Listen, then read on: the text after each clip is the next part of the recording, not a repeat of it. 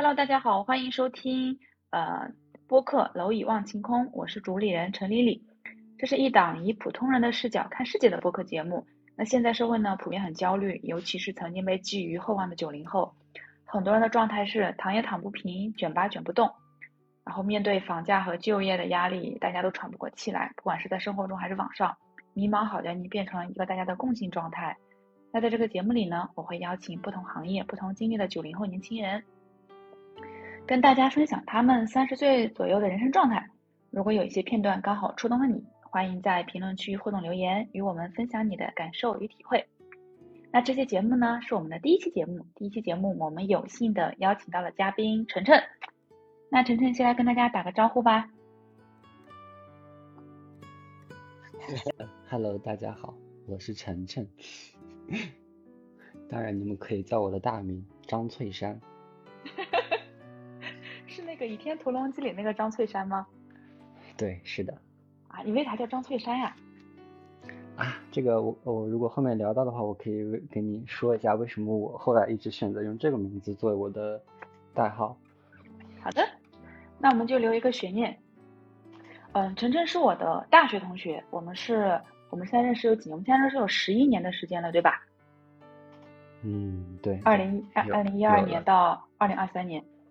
然后在这十多年的时间里呢，其实我们大学的时候我们就关系玩特别好，然后一起还还干了不少事情，去了还去了一些地方。那毕业之后呢，来了上海，当时他在上海读了研究生，我来上海工作。然后所以目前的状态呢，是我依然在上海互联网公司打拼，然后晨晨在上海工作了三年之后呢，离开了上海，现在在美丽的、幸福感非常高的城市成都生活和工作。所以，因为晨晨其实是一个，就是我们现在很多人想做的事情，就是逃离北上广嘛。就是他先在北上广待过，感受过北上广的生活节奏，然后呢，离开这个地方，回到一个可能相对来说幸福感比较高的城市工作与生活。所以这一期我们主要就是来聊一聊，以这样背景下的一个人，他目前的状态是什么样的。呃，说到这个，其实现在逃离北上广好像是一个。很多人在看的主题，尤其是我打开小红书之后，我发现大家都在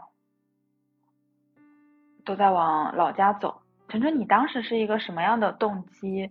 呃，不是，我们先说吧。一开始你我们在武汉读的大学嘛，然后在武汉也考研究生的时候，你为什么会选择上海呀？啊，这是一个漫长的问题。嗯 嗯。首先，我觉得在那个时候心态上会很多事情想的很简单，就是觉得呃不太会去考虑一些现实层面的问题，所以那个时候单纯的想法可能就是看你那个阶段想去做什么事情。然后我们本科是一个那个众所周知国立樱花大学嘛，是一个那个偏文理的学校，然后我们当时学的专业呢又是一个理工科的专业。所以其实坦诚来说，虽然这样可能会会在是在给母校招黑啊，但是我们学校那个专业的确办的不是很好。嗯。呃，当时是首先是想就是在那个专业上再去深入的再去学习一下嘛，然后另外一个就是也是想，因为当时想着专业性的更强的话，还是可以去一些那个呃。好的学校，然后在这个专业上相对更强势一点的学校，然后去。但是这个专业很好的学校也有很多，为什么是上海呢？上海为什么不是北京？这就是这就有一点个人的原因了，就是当时上海的话，因为当时那个呃恋爱嘛，然后他是对方是在上海。呃，还因为当时的确去上海的，我们学校去上海的很少，嗯，然后可能大部分就是想往外边走，也就是去什么北京啊、深圳啊，然后不去外边呢，就大部分留本校了。反而去上海的的确很少，不是很常见。哦，明白。你的研究生读了三年对吧？我记得是还是两年半？呃，我们是两年半的学制，就总共五个学期。那你毕业，那你毕业之后，当时有考虑过就是离开上海去别的城市吗？哎，这个就这个就说起来就感觉是，就是在那个年纪真的是认知上是存在很多的短板的或者缺陷的，当时就真的是没有考虑过说是从生活呀，从你以后的定居啊这些角度去考虑，真的就是当时找工作，然后因为呃上学在上海嘛，然后就顺其自然找了很多就是上海的那个岗位。但其实现在很多大学生都是这样，毕业的时候必想不远，因为他没有接触这个社会嘛，他也不知道这个社会可以是什么样的，对吧？哎，这一点确实，但是我们也不可否认，就是的确你会发现，在你当时你你不你一无所知的阶段的时候呢，就是有一些同学，他们就在这方面已经做得很好，我觉得他们就能。呃，考虑的比较长远一点，这样的话，在之后的几年，或者说可能更长远的一段时间里面，他就会比你生活的节奏上感觉更从容一点。哎，你能举个这样的例子？我我就我们学校本科的时候，我当时去打羽毛球嘛，认识一个那个资，然后那个女生她是学咨询资环的，但是她一直想去转转院，她想转专业去学金融，嗯，然后转了，大一的时候转没让转过去，大二的时候。才转过去的，所以相当于是算转过去算很晚的。然后那个当时转过去之后，应该是要补之前的课程嘛，就两头的课程，因为她之前的那个资环这边学的课程可能都不算嘛，她要重新去补。然后后来好像他还修了双学位，所以当时他那个就真的给我感觉节奏很忙，然后那个压力也很大。但是我觉得那个女生真的很优秀，她好像是客家人，就是那种福建客家人。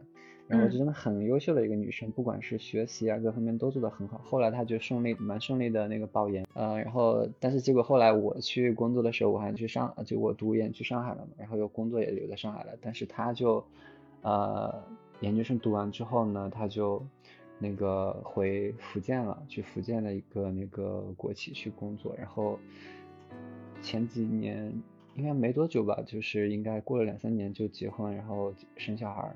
就是他不太想做科研，然后但是自己又喜欢那个做一些呃自己专业的性的工作，然后也喜也喜欢就是相对小一点城市那种比较说呢相对轻松一点那个节奏生活，所以他就真的很目标很明确的去就每一步走在自己的那个 人生节点上，对吧？就是我是这样觉得的。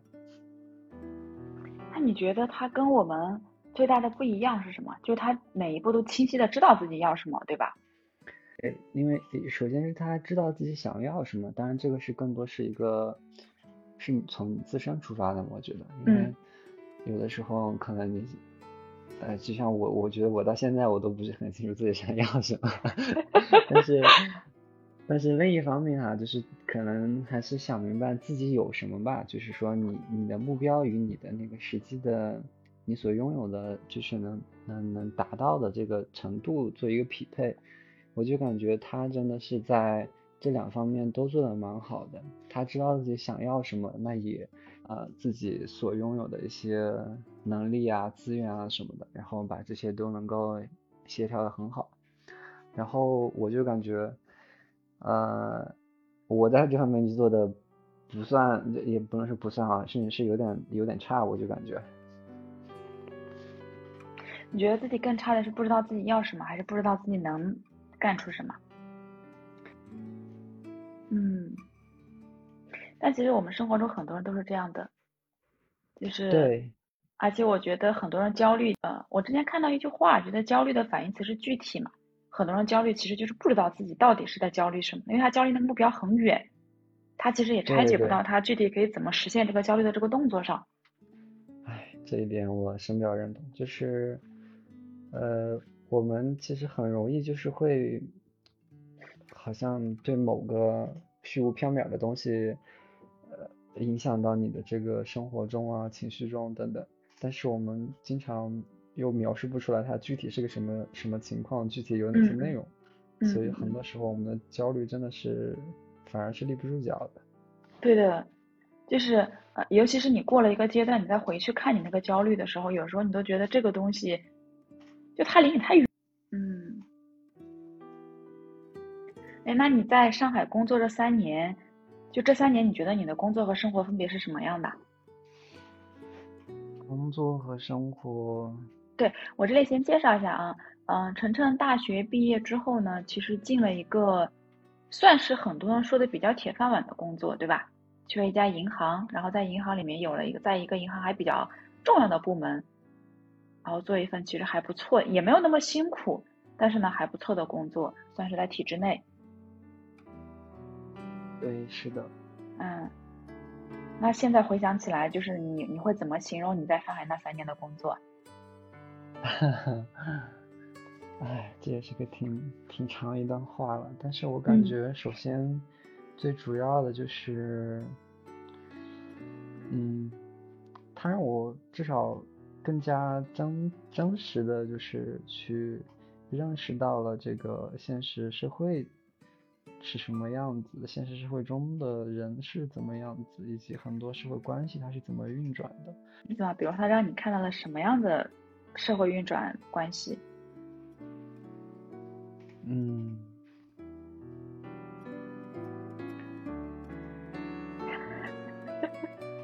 长叹长叹一声，嗯，怎么说呢？就是我感觉，你像我们专业本来是就是理工科专业嘛，大家就是搞一搞具很具体的某些技术啊，某些东西，嗯，就是如果在那个一直沉在那个里头，你会发现。好像脑子里面就会形成一种，我只要把这个东西搞好了，那这个就没有问题的这种的概念，就是会忽略忽略掉那种与人之间的、与集体之间的那种。嗯。但是我工作那几年，就是慢慢的让我，嗯，就让我开始感觉到和人相处应该是首先第一位的位置，就是你这个事儿做的怎么样，你先跟大家 处的好了再说。好像呃，就是后面做事儿是一个自然的结果。这个会不会是因为你 们？这个会不会因为你们体制内的缘故，所以很多事儿其实是建立在人际关系之上的？嗯，对，这个也有原因，就是因为我们的那个公司性质的关系，可能大家会对这方面会看重一点。可能大家会，其他的人会有不同的看法，就是说我可能，比如说我就是一个搞技术的，那我把我的代码什么写写好就好了，会有这样的想法。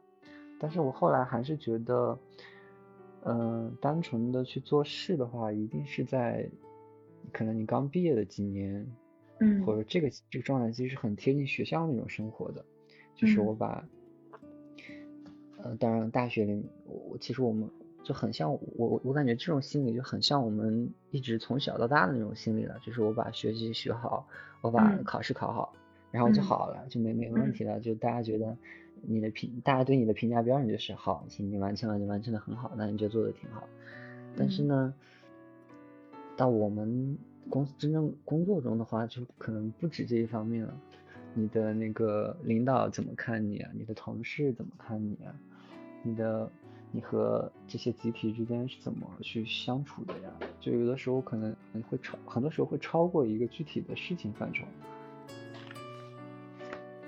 我觉得这个是因为，呃，当我们是一个学生的时候，其实你的评价体系非常单一，对吧？你的评价指标很单一，就是学习嘛。但是呢，到了工作之后，就是对你的这个人的评价变得非常的多维度，对吧？比如说，嗯，你跟人的相处可能是一方面。然后呢，你的事儿做成什么样是一方面，你又能不能敏锐的观察到一些细节，去帮助到别人达成他的目的，又是一方面，就变得很多元，而且很多时候这几个角度其实是冲突的，所以你也不知道到底哪，对你也不知道到底哪一个哪个方向会更好，而且甚至我觉得在企业里上班，有些评价体系或者那个评价指标其实扭曲的，我的感受啊。啊对他可能跟你的，跟跟我们的那个从学校里面出来那个认知是不太一样的，就从小被教育的那个认知是不太一样的。对，就是在我的概念里面，或者在我呃之前的认知里面，我也觉得我就是做事儿的嘛，对吧？然后我也不我也不在乎任何的事情，只要把这个事儿做完了就 OK。但是后来我发现好像不是这样的，就是好像生活在这个环境里面，你把事儿做好是应该的。但是你把事儿做完之后呢，你还应该做完六七八九十。但是我们的成长环境或者我们的性格，其实很多时候并不足以让我们去完成那么多维度的事情。那这个时候可能在评判指标里面，而且每个人的评判体系不一样，可能有的人会侧重这个，有的人会侧重那个。那大家听到一些评价跟你的价值观不一样之后，你就会很迷茫。我就遇到过这种状态。对，所以我感觉，如果说是你说上海三年对我影响最大的是什么？就是我感觉，嗯，呃，就是在那几年时间里面，而且可能因为我几个同事，我的同事相对相相对来说都挺挺友好的。嗯，然后就是相对让我比较不是那么激烈的，相对从容的，就是从一个学生的一个身份啊那种思想就去做一个转变，然后能够过渡到这样一个社会的一个状态上来。我我给你举个特别搞笑的例子啊，就是嗯，我记得是我们上大学，我就大我是大几了，反正是有一次我去那个长江大桥那儿嘛，嗯。然后他那儿有有一路公交车是走走我们学校的，你知道就就五二一那那趟车。然后我，然后那次我要坐车回来，坐车回来之后就是，呃，我就上去，因为他那儿车是停着的，司机也没在，我就先上去了。然后完事儿我一刷卡我就坐那儿了。然后当时那个司机上来，他他可能他是他说就是你刷没刷卡，他可能以为我没刷卡，说你没刷卡坐那儿干嘛？我我我当时还想跟人家争一下，我说我卡已经刷了。但是我这个话还没说去之前，我已经脸红脖子粗，整个脸已经红透了。就这种，哎，我最近看到一个词啊，一句话就是他描述这种大学生的状态叫什么？清澈的愚蠢。嗯嗯。然后我觉得，哎呀，确实确实挺愚蠢的，就是在那个时候，真的学生太过于单纯了。对。然后，真的就是在上海那几年，可能慢慢的让我这个逐渐能够。相对相对好，你这个好指的是？你一旦和你跟你的那个什么习惯呀，或者跟你的背景啊这种不相同的人去去发生一些碰撞的时候呢，就是你会感觉到特别的 茫然无措。但是后来经过这样几年的工作时间呢，我觉得相对就会好。我我可能尽管我不知道你这个人，我也完全不了解你这个人是什么情况。我可而且你可你跟我的性格啊什么的可能会差很大，但是呢，我也能够就是跟你去好一点，相对好一点的相处吧。就因为这个相处可能跟很多时候是，呃，一个被推动的哈，因为，比如说你俩工作有交集啊，你俩必须在某个环节要去对接啊什么的。我觉得这个就是不同阶段的需要，因为上学的时候是其实大家很多时候还是一个独立的个体嘛，你不需要跟别人有很强的协作。所以你一个人可以完成很多个事情，你也不用被迫的去做什么。但是工作里面，其实一个人是很难完成一个很大的事情的，对吧？你基本上都是在跟团队协作的，所以其实你是被迫的去跟别人交流呢。交流完，交流习惯了之后，你可能也就克服了最初的那一层恐惧。这个确实是学生到工作一个挺大的转变。但比如说在学生中有工作需要，比如说你在大学的时候搞一些社团，对吧？或者是你做一些学生会的工作。那可能那个时候你就已经被迫的要接受这一层的训练，那有些人可能在那个阶段就已经实现了这样的转变。嗯，对，当然这个也跟每个人的性格和一个经历有。嗯，那你觉得，你如果让你描述你当时在上海三年的生活，你会怎么去描述？是我还是挺怀念那三年生活的。嗯。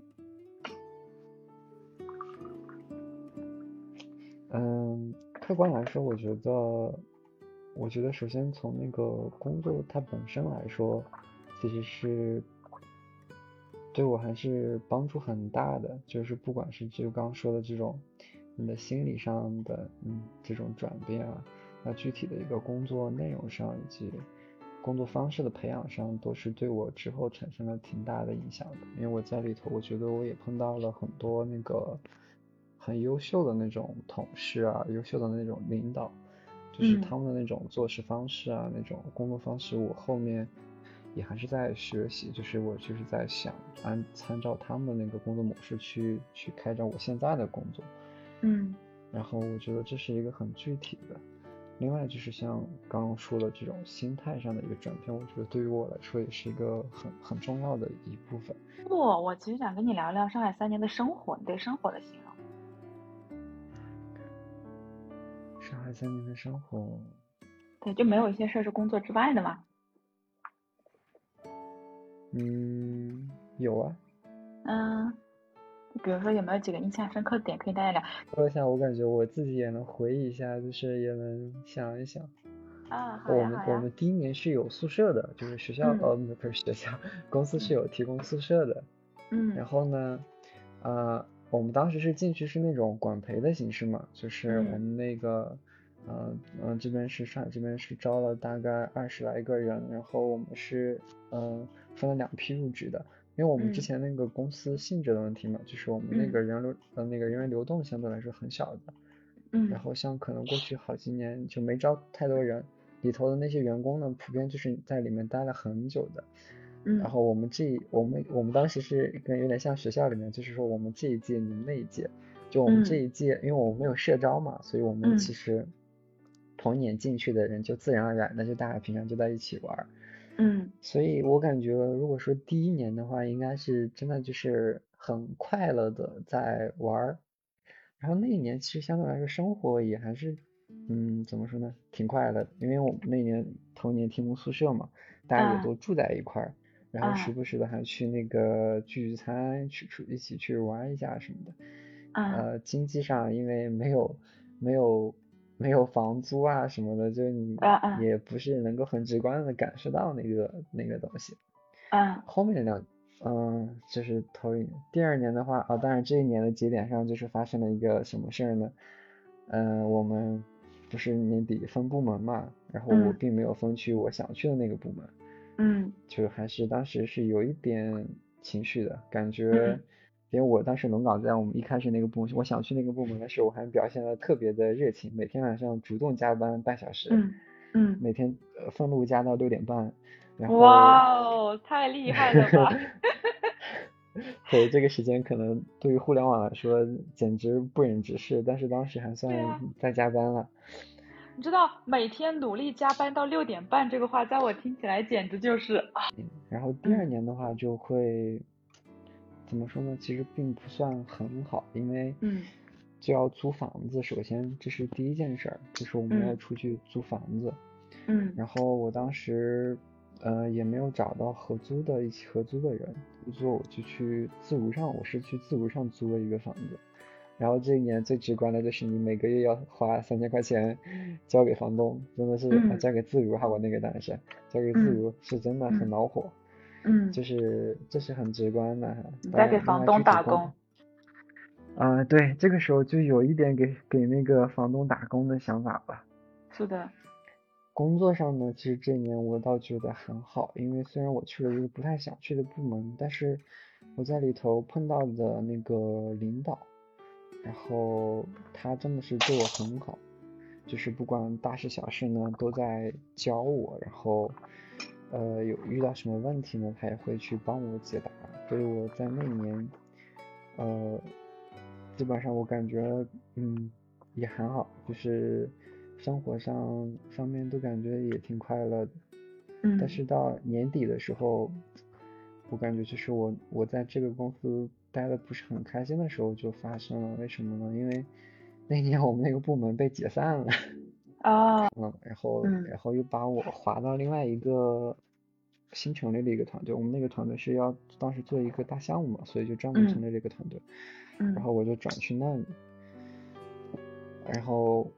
但是那段时间本来哦，对，那个时候的话，我们那个办公地点也换了。我们原我们原本原本在陆家陆家嘴嘛，就大家穿个上海的中心，穿个西服，穿个西裤，然后蹬个小皮鞋下来，感觉在陆家嘴下来，自己好像还是个有那么有那么回事儿哈，像个像个人一样。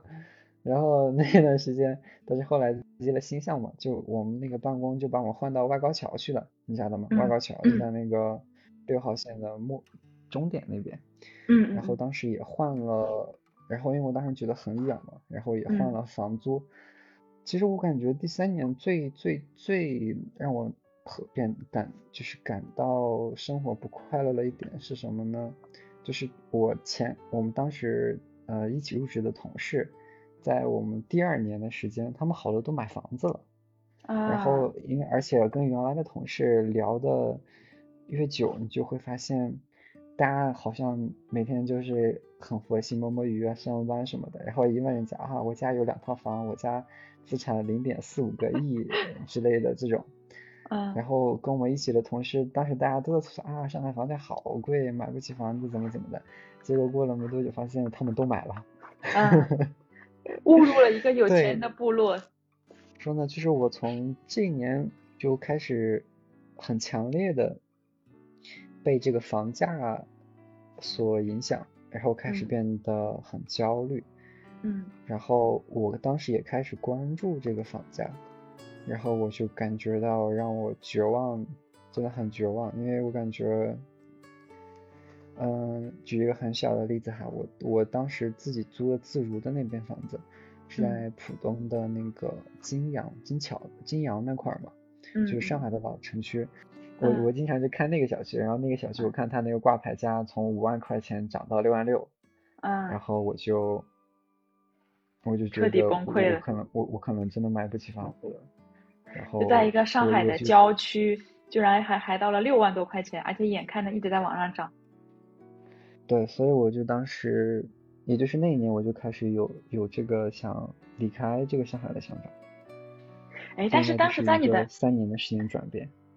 但是当时在你的概念里面，你就觉得一定要买房子是吗？有没有考虑过不买房子？哎，你说到这个问题，这是我后来来成都才想，就是我当时真的是觉得一定要买房子，尤其对于作为男生来说，我把这个觉得作为一个很重要的事情。是当时在我离职，我们不是有一段嗯离职。脱敏期嘛，就我在提了离职，但是还没走的时候，那个时候我也没事干，他们也不给我派活了，嗯，然后我就在成天在研究成都的房价，所以等等我到成都来的时候，我对成都的那个房地产市场已经很熟悉了，嗯，就是我当时真的特别执着于，就嗯说呢，就是我当时真的特别想去买一套房子，想我这个真的是我感觉是快魔怔了，但是我觉得一定要买房子这个事情。就是应该是很基本上是左右了我这个离开上海的这个想法。你当时一定要想一个买买一个房子的原因是，你觉得有了房子才算在这个城市上扎根了吗？还是你觉得中国人不管在哪里一定要套自己的房子？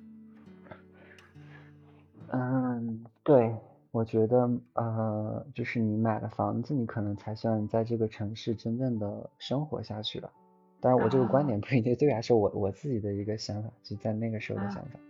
但是当时的确是这样想的。哦，那我们就回顾一下，其实等于你在上海的三年，第一年的时候就是一只快乐小鸟，对吧？也不用付房租。对。然后呢，也没有什么业绩压力，每天就跟同事们一起嗨，一起玩，又遇到了一群志同道合的同同年龄的人。然后第二年呢，你就轮岗结束定岗了。定岗之后呢，你分到了一个很不错的部门。这个时候呢，有遇到一个还很不错的 leader，所以那一年工作也相对开心。不过那个时候你开始付房租了，所以有一点点压力。那个时候开始感受到自己是一个打工人了。然后等到第三年的时候呢，你呢第一个是遇到一些事业上的小挫折，因为你去了一个自想自己不想去的部门。然后另外呢，就是你感受到了，其实你身边的跟你身边的同龄人有一定的，就是或者是会有一点点的。说大了是阶级，说小了就是资产上的差距。大家虽然在一起焦虑，但其实别人都已经买了房了，然后我们是束手无策的。在研究了一通之后，其实发现我们并买不起这样的房子。这个时候就开始迷茫了，对吧？也就是你的快乐指数是递减的，压力是递增的。这三年，对，是的。哦，明白。这个我感觉这其实是很多来上海的，呃，或者说应届毕业生的一个状态。就是刚刚来的时候，哇，感觉好快乐。清澈的、愚蠢的大学生逐渐被社会毒打的一个过程，慢慢的典型表现。对，就是慢慢的一层一层揭开了社会华丽的外衣之后，发现它的它的里面居然是如此的惊悚。是的，而且可能当时我也是在想，因为呃，我之前那个公司性质的话，它也不算是，嗯。它就不会像互联网或其他的一些新兴行业那样，就是会给你特别多的那种机会，可能让你几几年之间你就可以赚到很多钱很多钱这样子。我们那边很稳定的话，所以你就是你的你的收入以及未来是很多都是一眼能够看得到的。嗯。所以可能也是在那一方面想，就当时想离开那里吧。对，我感觉这也是一个大的就是社会道理，就是风险跟稳定这两个东西总是相悖的。你们那个公司可能就是偏稳定，对吧？然后就是你的可能性就会小一点。但是呢，如果像互联网公司可能性大一点的，但其实也就意味着你后续是不稳定的，对吧？三十五岁之后可能就会失业。所以，哎，所以这个也是就是职业选择的职业方向的一个问题吧。就是什么样的人适合什么样的职业。嗯，那我刚听下来，你最后离开上海，其实就是最后被房子击垮了，是吗？明了，我觉得应该更准确的来说，就是我在上海，呃，那个时候的那个工作，可能给不到我想要的那种生活状态。嗯，你想要的生活状态是啥样的？当时？老婆孩子热炕头。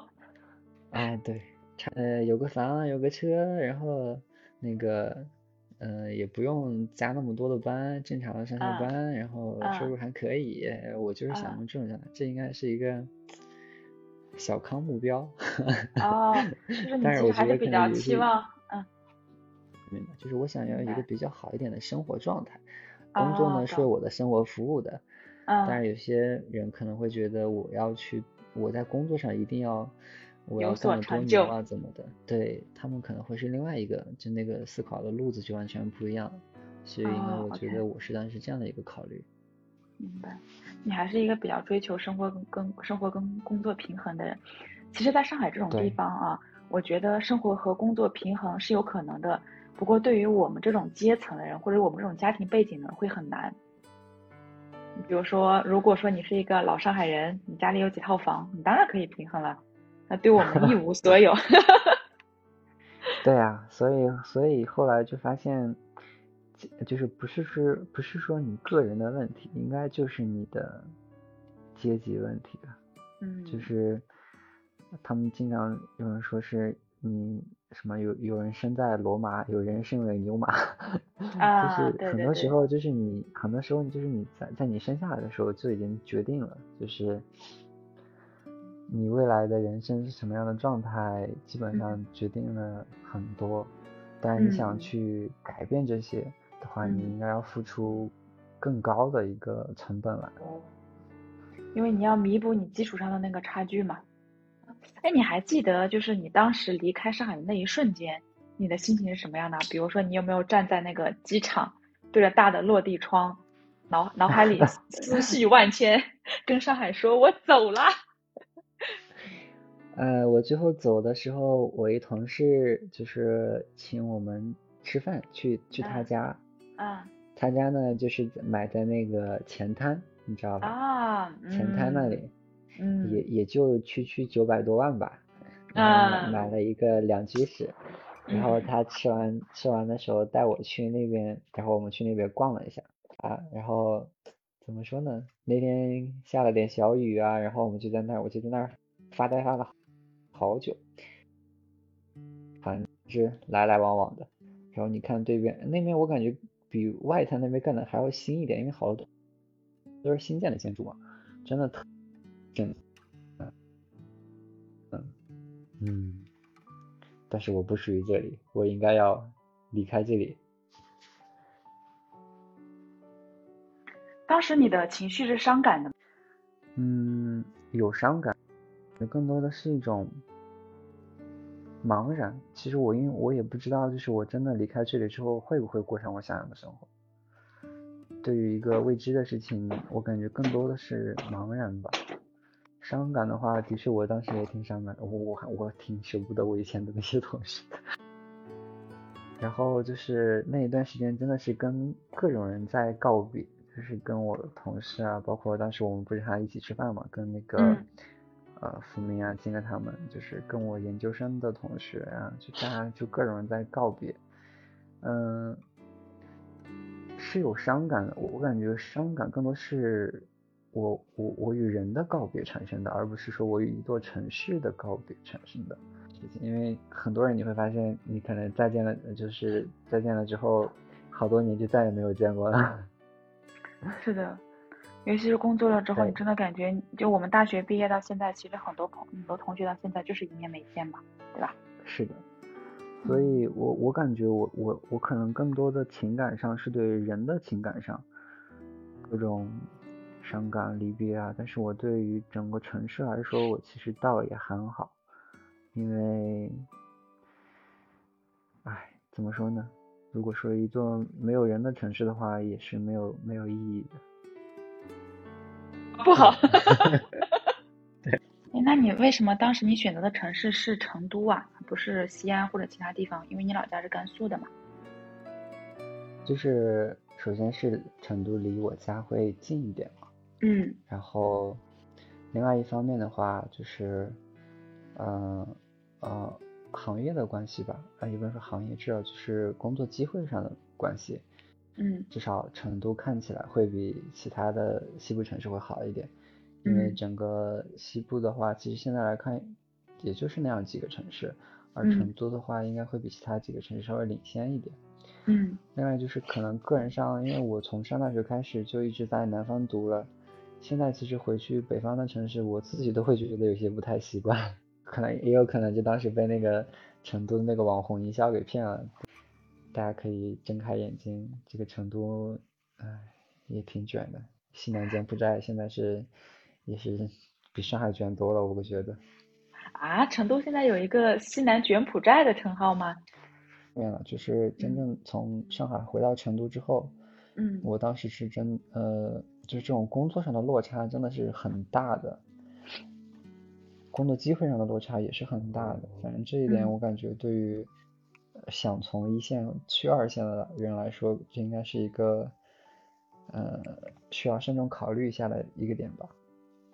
但其实你这两份工作的差异性没有那么大。我们是从甲方变成了一个乙方，实际上是。嗯。所以你刚刚说的工作落差主要是这个吗？嗯，这是一方面。我觉得工作上更多是落差，应该是一个。降级，呃，就即便是同样的一个公司，你看一下在成都这边，因为成都相对还算是比较大一点的城市啊，所以很多，不管是互联网啊、国国企啊什么，都会有那个分部啊、分公司啊之类的。但是像这边的话，基本上都是承接的是一些边缘性的支撑性的一个部门。然后，你的工作内容上首先是有一个落差的，另外一个就是你的同事上，同事。嗯，当然这个这一点上，我觉得可能看具体的情况啊，因为嗯，成都这边现在积累的人才也挺多的，但是可能相比上海、北京这样的人才密度还是有点差距的。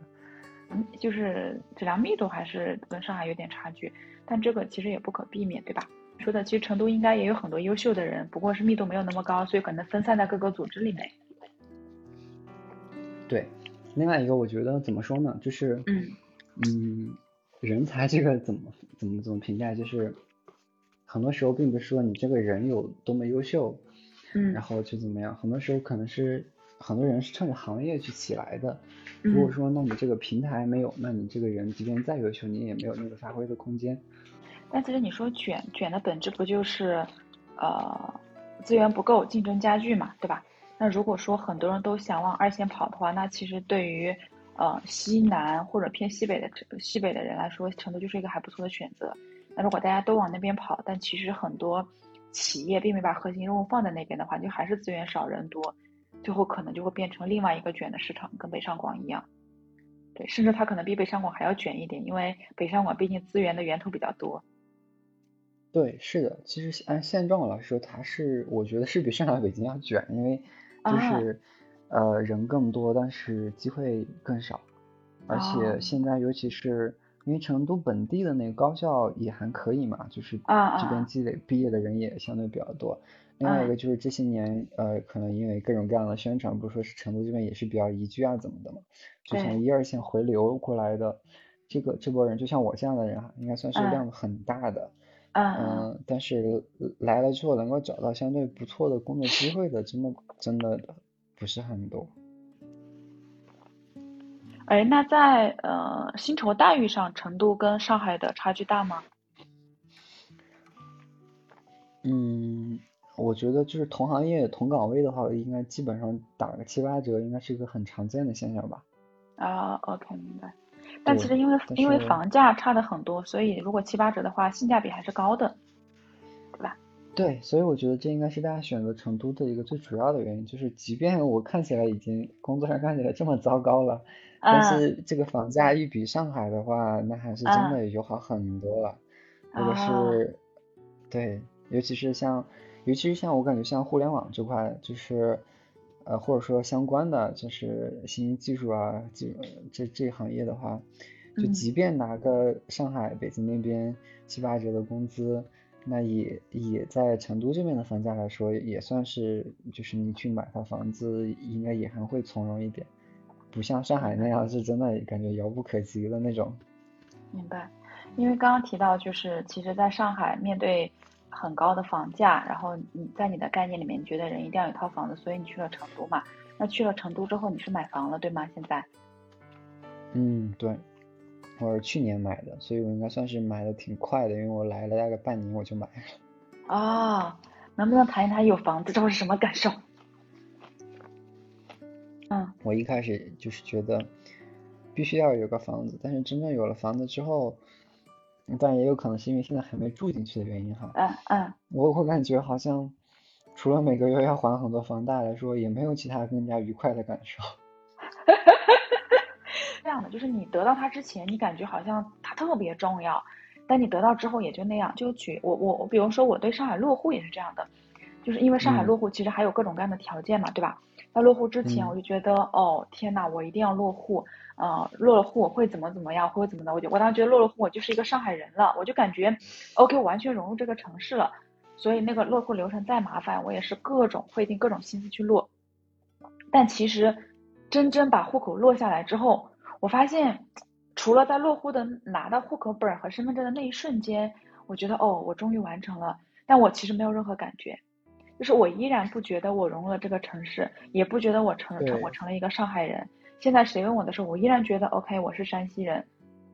然后我依然觉得自己还是在一个上海漂泊的人。你拿到了之后怎么样呢？所以很多时候，感觉我们有时候有一个执念，但其实那个执念可能没有那么重要。那你没有得到的时候，你就永远在躁动。呃，某一个客观条件，但是它并不并不是你的主观意愿。那为什么我会有这个？我会把一个客观条件当成我的主观意愿呢？因为你在行使着一些呃评价标准。你比如说，你你就是你想呃你想你觉得想成为一个上海人。那你落户是你的一个客观条件，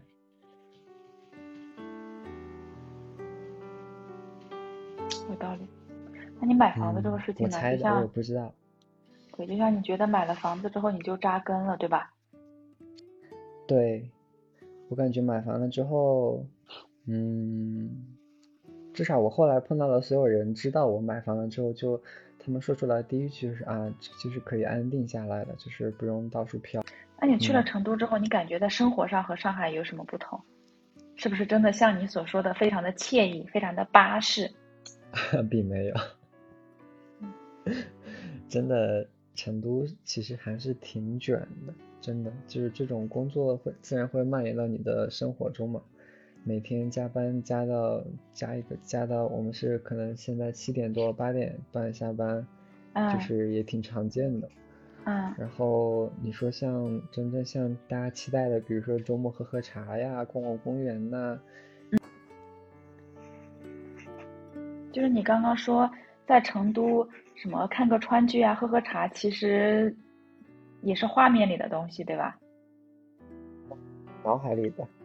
哦，OK，那那生活，但是我看到很多朋友在成都的时候，就是那种周末的时候去个四姑娘山。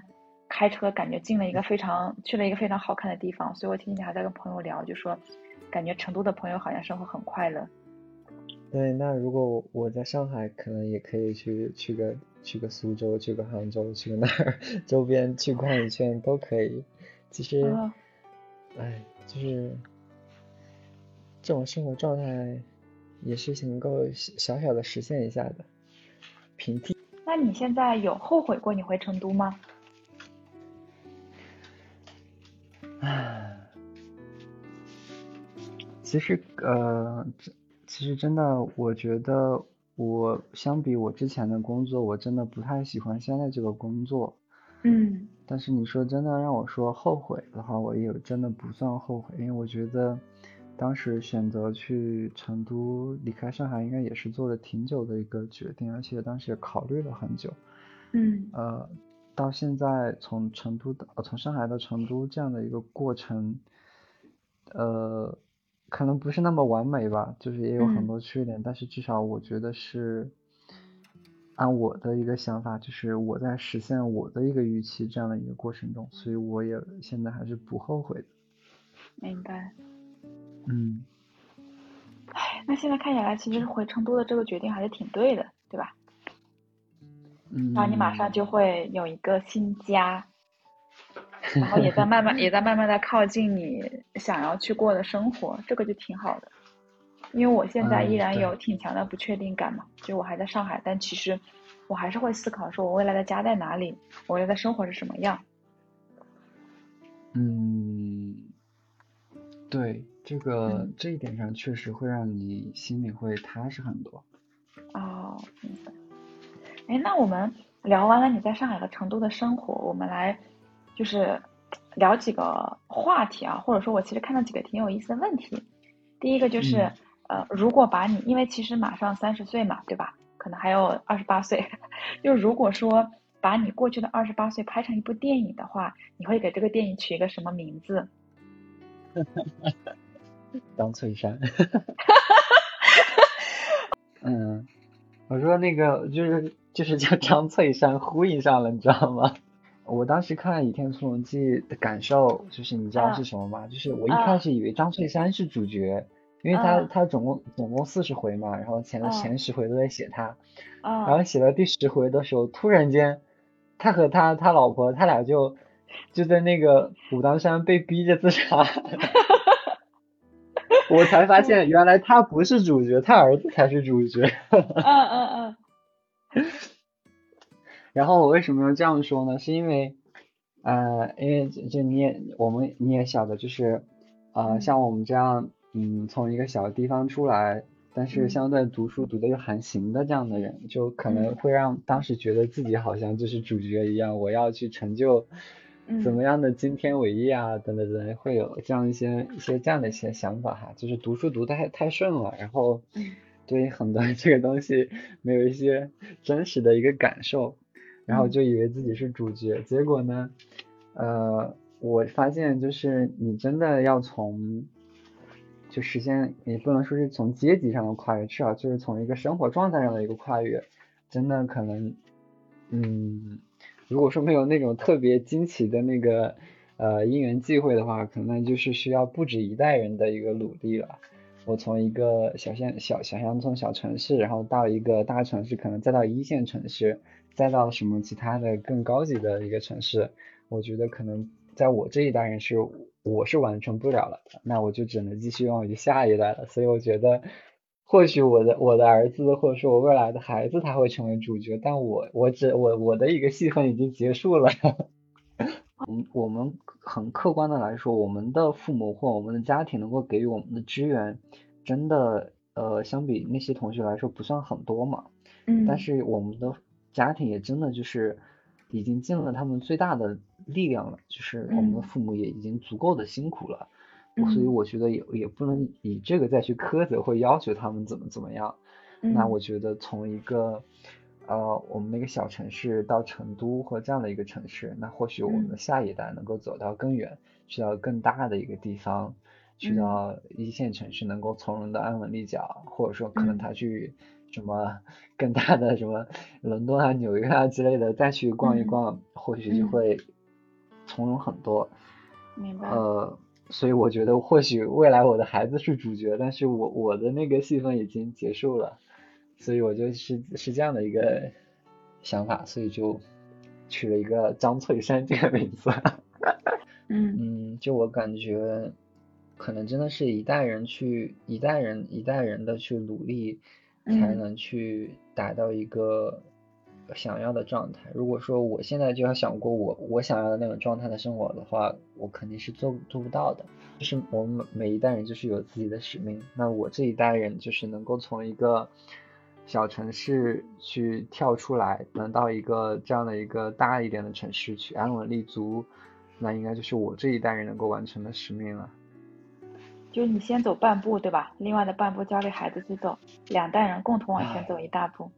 对，或许，当然，他未来是什么样？如果说过去的这二十八年可以重来的话，哪些事情你可能会重新做选择呀？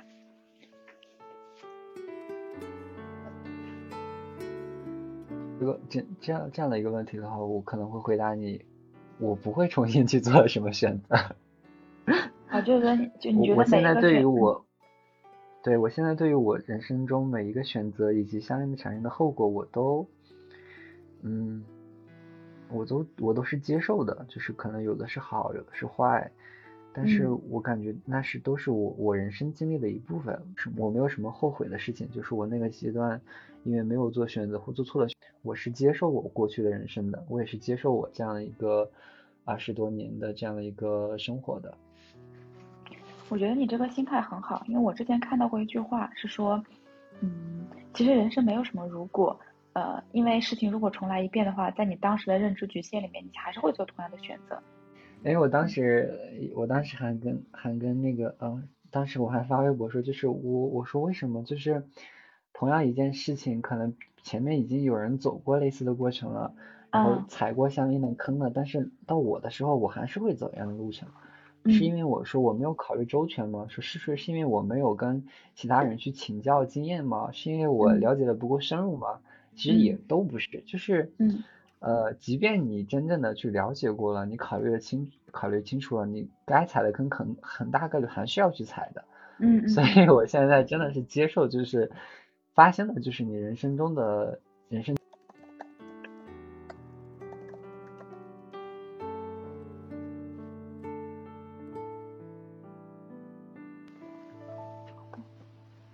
那说到感情，你现在是在谈恋爱的是吗？对的呀。那你现在的感情生活是你期待的那个样子吗？嗯，嗯，我觉得是的，因为。可能很多都不是那么完美，但是至少是一个真诚的、真诚的，是真诚的向着未来去去努力的一个状态。所以我觉得这样是我一个想要的一个状态。哦，那你现在岂不是很人生赢家？回到了成都，买到了房子，然后又有一个又有一段自己很满意的感情。对。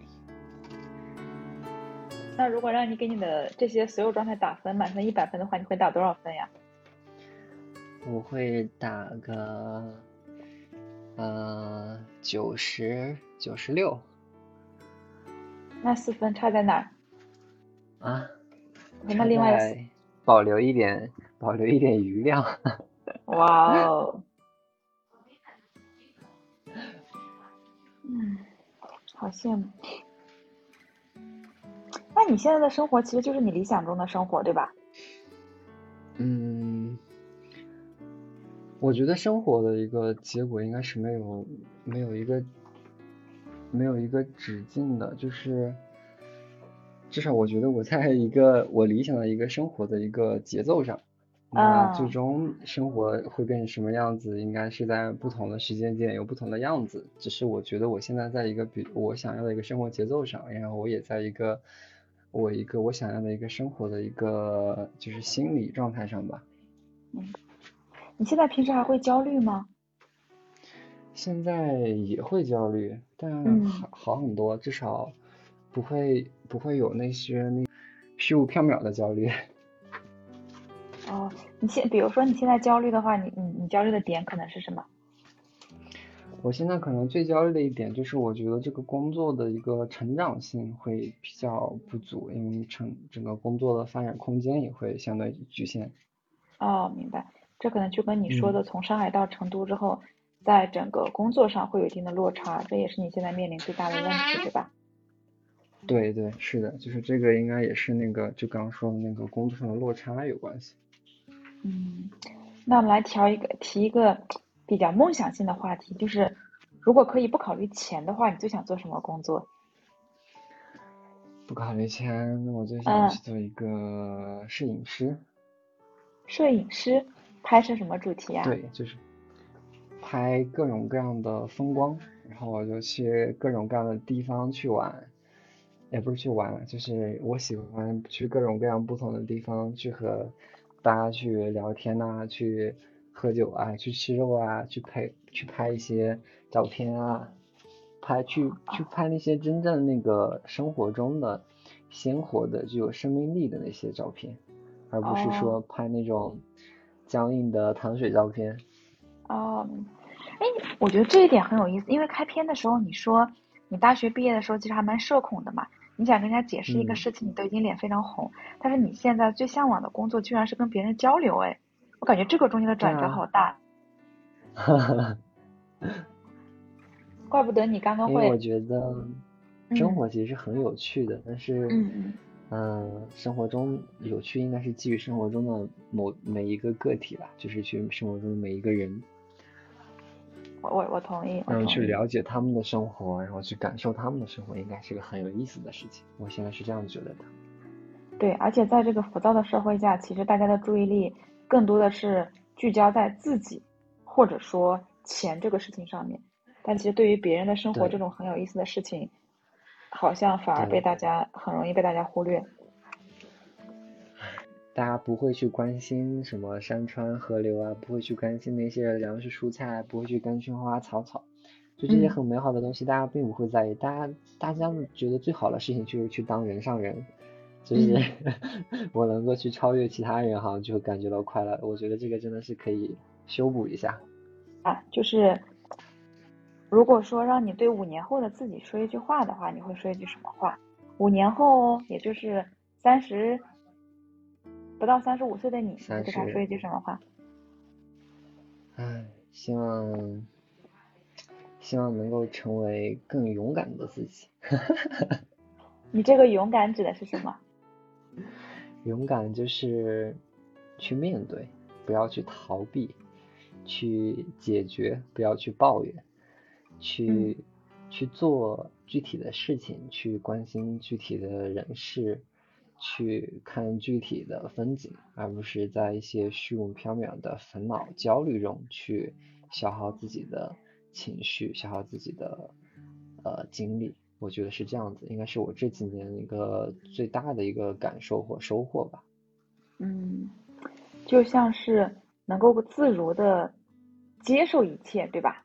不管是好的坏的，接受一切，并且改变自己想要改变的，面对去面对一些呃可能的好与坏种种，嗯嗯，我是觉得，我对这个也很有个感受，就是我今年去年的时候不是开始冥想嘛，你知道冥想给我带来一个很大的不一样，就是之前的时候我会跟自己的情绪做对抗，比如说我不开心了，我焦虑了。我就会觉得天呐，我怎么会有焦虑这种情绪？我不应该焦虑。然后现在如果我焦虑了，我就说哦，我现在出现了焦虑的情绪，焦虑的感受是这样的，没关系，这个事情会，就是这个焦虑的情绪会过去的。就是当你有，当你平和的接受你的这个状态之后，其实你反而不会焦虑了。我之前就会陷在那个圈儿里面，但其实很多事情它本来就是自然而然发生的嘛。你生活中就是有好有坏，对吧？就是有高峰有低谷的时候。如果你跟他强行的去对抗的话，反而会让这个事情变糟。但如果你接受他、认同他、认同他，你会感觉其实好像也没有什么好坏了，都是很正常的事情。我觉得跟你刚刚说的没有那么糟糕，没有那么好，也没有那么坏。对对对对，嗯，对对对。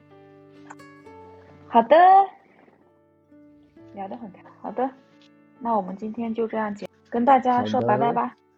好的，那我。那我们今天就这样，拜拜拜拜，下期见，拜拜。